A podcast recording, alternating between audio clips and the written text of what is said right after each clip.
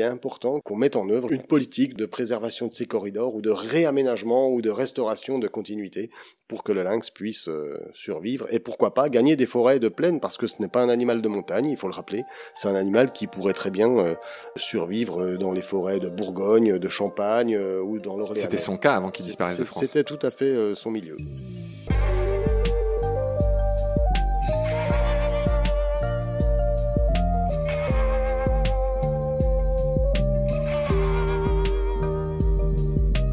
Gilles Moine est un des meilleurs spécialistes français du lynx. Il leur a consacré presque 40 ans de sa vie. Il a aussi créé le centre Athénas en 1987 dans le Jura, qui recueille, soigne et réhabilite, c'est-à-dire réintroduit, les animaux blessés par nos modes de vie. Athénas est un acronyme qui signifie assistance thérapeutique et nourrissage des animaux sauvages.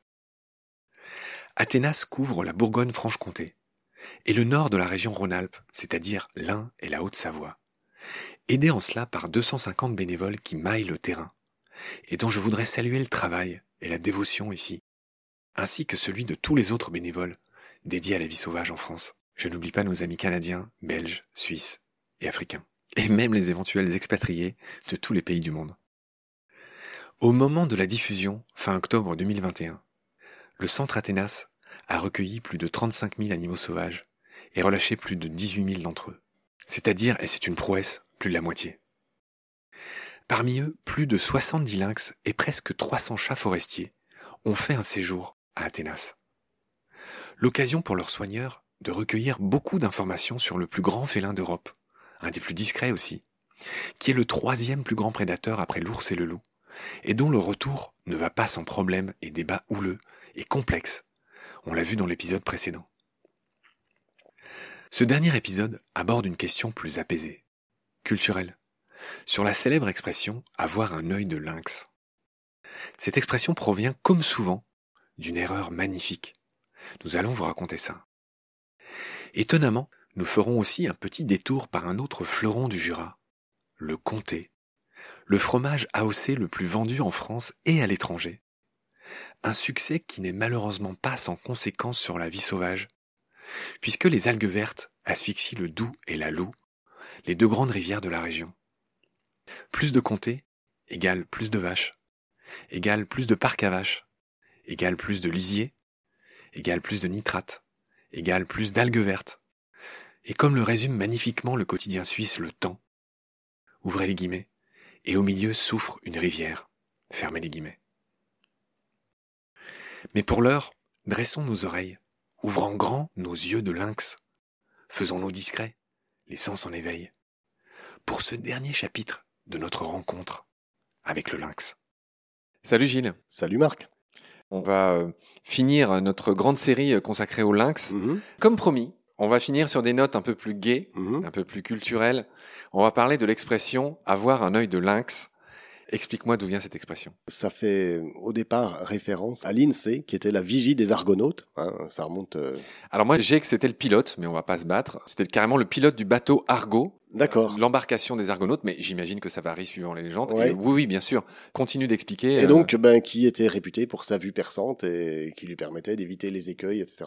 Qui, qui pouvait voir à travers les nuages. Oui et à travers des montagnes. voilà. c'est une sorte de garou-garou passe Oui, donc ça vient de l'incé, en effet. Alors ce qui est drôle, c'est que cette euh, expression a été déformée dans toutes les langues. Ça se dit dans toutes les langues, en allemand, en anglais, en espagnol, ça existe aussi. C'est mhm. assez rare, hein. c'est assez notoire que qu'une telle erreur, qu'une telle déformation euh, a été perpétuée dans d'autres langues.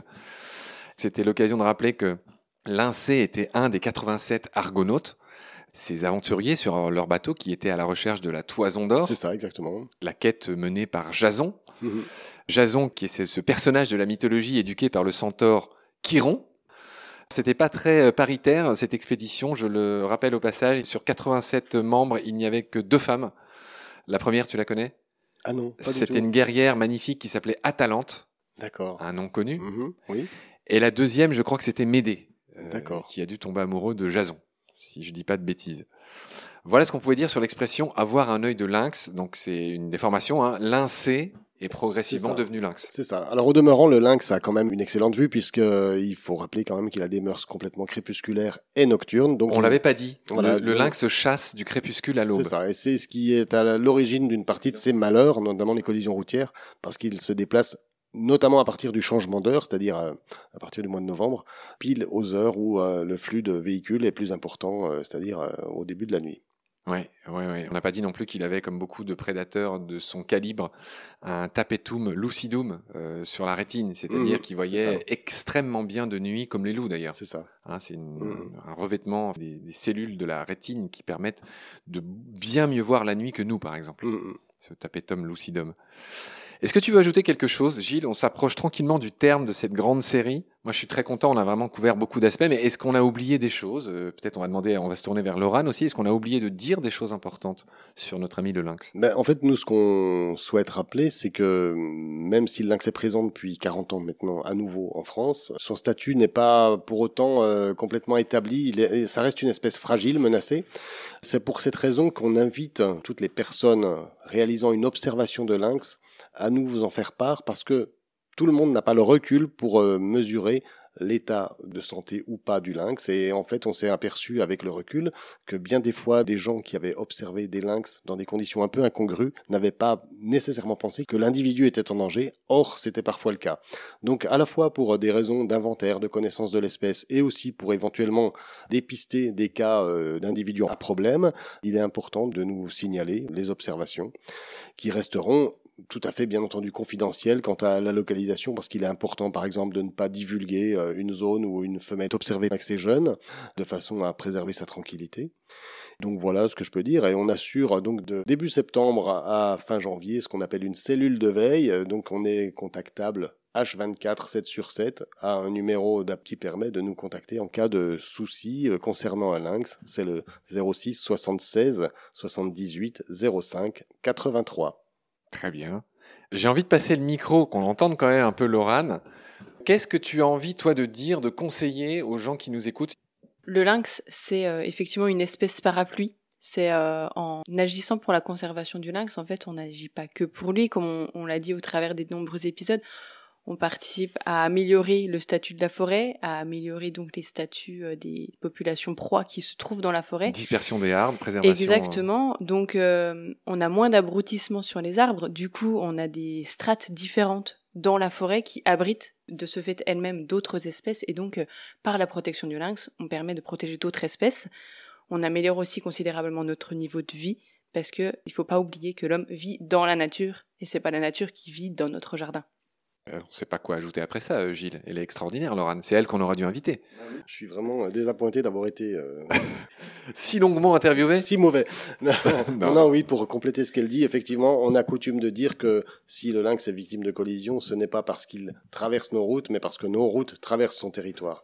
On revient encore au problème des continuités forestières, de ces fameux corridors l'espèce ne pourra survivre que si on met en, œuvre les conditions de son expansion. En fait, le lynx se développe en, en d'huile, c'est-à-dire que les individus qui colonisent de nouveaux territoires doivent rester toujours au contact de la population, contrairement au loup où on a des, des, mmh. des expéditions. Qui peuvent aller très loin, Voilà, des explorateurs qui partent Et qui fondent des territoires non connectés les uns aux autres. Exactement. C'est ce que tu entends par tache d'huile. Exactement. Donc là, là, c'est tout à fait le, le contraire. Et du coup, euh, il est important que qu'on mette en œuvre justement une politique de préservation de ces corridors ou de réaménagement ou de restauration de continuité pour que le lynx puisse euh, survivre et pourquoi pas gagner des forêts de plaine parce que ce n'est pas un animal de montagne, il faut le rappeler. C'est un animal qui pourrait très bien euh, euh, survivre dans les forêts de Bourgogne, de Champagne ou dans l'Orléans. C'était son cas avant qu'il disparaisse de France. C'était tout à fait son milieu. Bon, alors tu as repiqué le micro de Lorane, je lui rends. Lorane, bah, je te propose de conclure cette émission. Waouh, lourde responsabilité.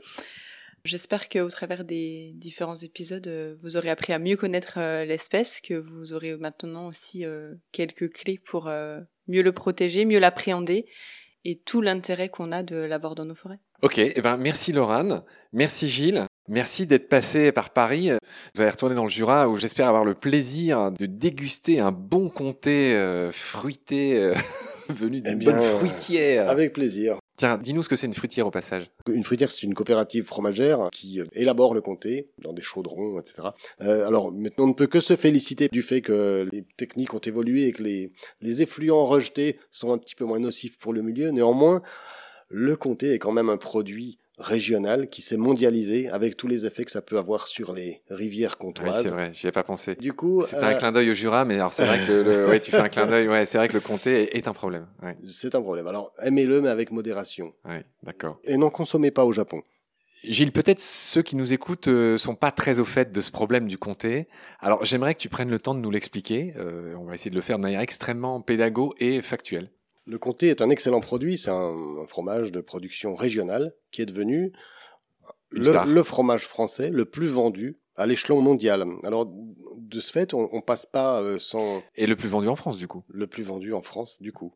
D'accord. Et donc, on passe pas euh, sans conséquence, sans casse, au statut de production régionale à celle d'une production quasi industrielle au niveau mondial. Explique, c'est quoi le problème? Eh ben, En fait, le problème, c'est d'une part euh, une surface dédiée aux herbages et au pâturage euh, bien plus conséquente avec une transformation du maillage territorial, en fait, du maillage paysager, en clair, suppression des haies, monoculture de fourrage avec euh, banalisation, euh, réduction du nombre d'espèces floristiques, puisque c'est du semis de, de gras, pour être plus clair encore. Et donc, la taille des exploitations augmente avec la quantité d'effluents qui augmente. Et... Qu'est-ce que tu appelles les effluents? Les eaux de lavage des laiteries, même si elles sont traitées, ce qui n'était pas le cas dans le passé, ça partait dans les gouffres et dans les lésines, mais du coup on, arrive à une quantité industrielle de pollution qui n'est pas sans impact sur le réseau hydrologique euh, et sur les rivières euh, de Franche-Comté. Quelles sont les conséquences? Les conséquences, c'est la prolifération d'algues vertes, c'est-à-dire que les algues vertes ne sont pas qu'en Bretagne, elles sont aussi dans les rivières comtoises à cause d'une surcharge organique, et ça, bah, c'est dénoncé par un collectif qui s'appelle Doubs et Loup Vivant, les deux principales grandes rivières qui irriguent euh, la Franche-Comté. C'est une vraie, un vrai problème et à un moment donné, il va falloir prendre euh, ce problème à bras le corps. La Montbéliarde par les cornes. La Montbéliarde par les cornes, c'est ça. Et donc, euh, il ne s'agit pas de décrier une production. Encore une fois, j'aime le compter, mais je pense qu'à un moment donné, il faut raison garder et peut-être pas mondialiser un produit qui était destiné à être une production régionale. Et l'impact sur la vie sauvage? Est-ce qu'il y a un problème avec notamment ce très grand nombre de parcs à vaches? Déjà, ça a eu un impact direct sur les cycles de pullulation du campagnol terrestre, avec, euh, plutôt que d'avoir des cycles, une sorte de pullulation constante, avec la création de zones refuges puisqu'auparavant, on avait un assolement triennal avec du labour, ce qui faisait qu'il n'y avait pas de zone refuge pour les campagnols et donc on avait une pullulation, euh, disons, cyclique. Maintenant, on est arrivé à des pullulations constantes, ce qui a amené il y a quelques années à des traitements à la bromadiolone, qui est un, anticoagulant. Ça a eu un effet catastrophique sur les populations de rapaces, puisque les rapaces consommaient des rongeurs qui étaient moribonds, qui étaient plus faciles à capturer, donc, qui étaient moribonds en raison de l'ingestion de bromadiolone. Donc on a eu un, vraiment un impact sévère sur tout la chaîne alimentaire, euh, pas seulement les rapaces, il y a même eu euh, des traces de bromadiolone trouvées sur un lynx, et du coup, euh, ça a amené à réduire l'usage de ce produit, remplacé par d'autres moyens, etc. Et ce qui est assez paradoxal dans l'histoire, c'est qu'on n'a pas apporté de solutions logiques à cette situation, par exemple en déclassant le renard de la liste des ésodes, des nuisibles. C'est arrivé très tardivement. Maintenant, sur certaines communes, le renard n'est plus euh, classé nuisible. Par arrêté municipal? Par euh, arrêté préfectoral. En fait, ce serait euh, une mesure salutaire sur tout le territoire. Ah le renard, c'est gratuit, c'est naturel. Le renard, c'est gratuit, c'est naturel. Et ça, Et pourtant, il est considéré comme ésode. Voilà. Il a un effet mesurable et mesuré sur la propagation de la maladie de Lyme en consommant des petits rongeurs qui eux-mêmes sont porteurs de tiques. Propagateurs, oui. D'accord, effectivement. Moi, je voudrais finir cet épisode en remerciant euh, l'ami euh, Jean-Baptiste euh, Strobel de l'association Nature Jura, qui a eu la gentillesse de nous mettre en contact. C'est grâce à lui que j'ai obtenu ton numéro. Absolument, et je l'en remercie en direct. Ouais, et moi aussi. Et je vais bientôt aller voir tous ces gens, et j'en profiterai pour venir vous voir, vous et vos pensionnaires. Merci beaucoup de tout ce temps que vous avez consacré à Baleine sous Gravillon. Bon retour dans le Jura, où j'aurai le plaisir de vous rendre visite très bientôt, ainsi qu'à Jean-Baptiste. Et voilà, prenez soin de vous et de ce qu'il y a autour de vous. Vous le faites très bien, vous. Merci pour ça. Salut. Merci Marc, salut. À bientôt. C'était avec plaisir.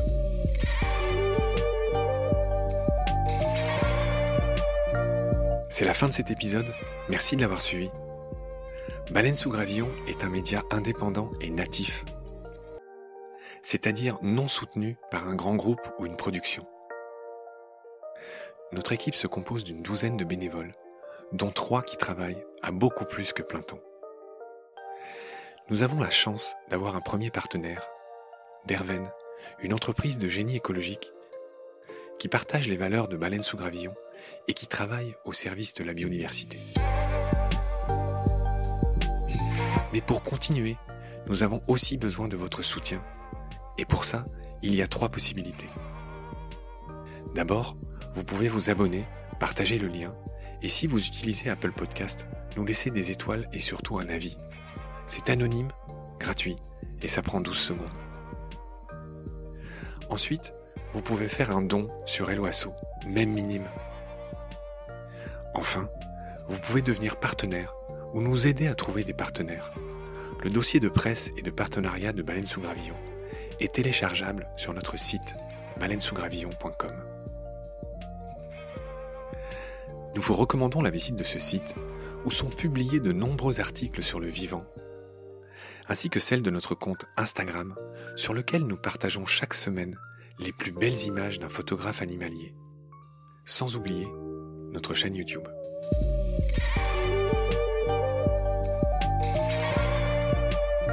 Nous vous recommandons aussi de jeter une oreille sur les trois petits frères, trois nouveaux podcasts de Baleine sous Gravillon. Nomen, qui raconte l'origine des noms d'animaux et d'arbres. Combat, qui donne la parole aux défenseurs du vivant. Et Petit Poisson deviendra podcast, qui raconte la vie dans l'eau. Je remercie tous mes équipiers pour leur aide précieuse, sans oublier Frédéric Colazzina et Gabriel Dallen, les compositeurs du générique. À très bientôt pour de nouveaux épisodes. D'ici là, prenez soin de vous et de ce qu'il y a autour de vous. Merci. À bientôt.